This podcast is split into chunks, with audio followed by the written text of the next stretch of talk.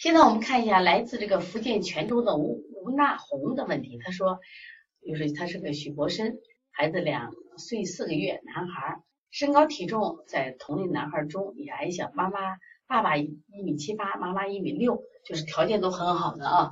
出生到现在呢，一直入睡困难，肌肉松软，脸色黄，头发软，无光泽，微黄，得过湿疹，黄疸也比较高。大便呢，每天准时排，最近一天两三次，粘马桶，有不消化的食物。小便有有喝水就多拉，没喝水就拉的少。晚上翻滚，有时候趴睡跪睡。出汗的时候很少出汗，天热了出汗是凉汗。这个很能吃，旧病就是黄疸湿疹。脾气暴躁，喜欢抱不喜欢动，自己玩不喜欢要人陪。饮食清淡，除非回奶奶家才经常吃鱼肉，自己在家呢两三天一次。水果基本给。少给，睡眠质量不好。调理思路是健脾助运，调理肝肾气机。请让王老师给给个思路。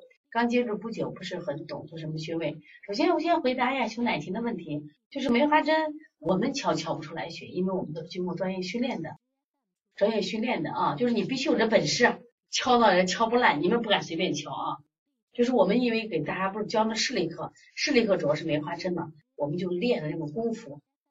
凡是学过视力的人，都他他敲梅花都敲不破皮的，连纸都敲不破的啊。那我想说，这个孩子，这个孩子因为小，他吐出舌头也是没有完全看到。再一个拍的时候应该拍全部，但是你发现没，这个孩子的舌头也是皱皱巴巴的。我跟你说，而且中间是凹陷的，这也是个肝旺脾虚的孩子。肝旺脾虚的孩子，知道吧？肝旺它不一定真的是肝火旺，有的是肝气郁结引起的什么呀？烦躁，知道吧？这种烦躁，其实气机，我现在为啥我这两年我就感觉我在调气机上下很大功夫，因为现在人压力大的很嘛，家长压力大，带个孩子，本身孩子没有朋友玩压力大，所以说我发现肝气都升不上来，肝气升不上来的结果是什么呀？那你一定要你不通嘛，不通，这问题不就出来了？你不通就长得不好呀，知道吧？不通就长得不好了。知道吧？所以说我跟你讲，你这个小孩现在要想他长，再一个还有一些孩子属于晚长，晚长也不担心，但是关键是孩子睡眠不好。你看这个每天晚上九点到十一点，九点入睡，十一点是分就是生长激素分泌最旺的时候，你说你这会不睡觉能行吗？肯定不行啊！再一个，因为你这个呃身高体重都小的话，你去给他查一查过敏，查一查不耐受，看有没有这种过敏现象。这种有，因为现在小孩太多这种过敏的，因为过敏也会让孩子不生长，知道吗？也会让他不长个的，这是一个。第二个呢，我觉得孩子用疏肝健脾。其实你虽然也说到了疏肝，你看他这，你看中间凹陷嘛，两侧高凸嘛，这是明显的一个什么呀？肝旺脾虚的象。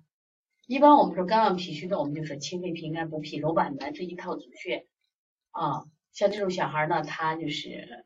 你很能吃，我们也可以理解。眼中间凹陷，两侧高凸，胃极强，胃极强，胃强脾弱。然后我们再加什么呀？就像搓摩胁肋呀，摩丹田呀，是不是？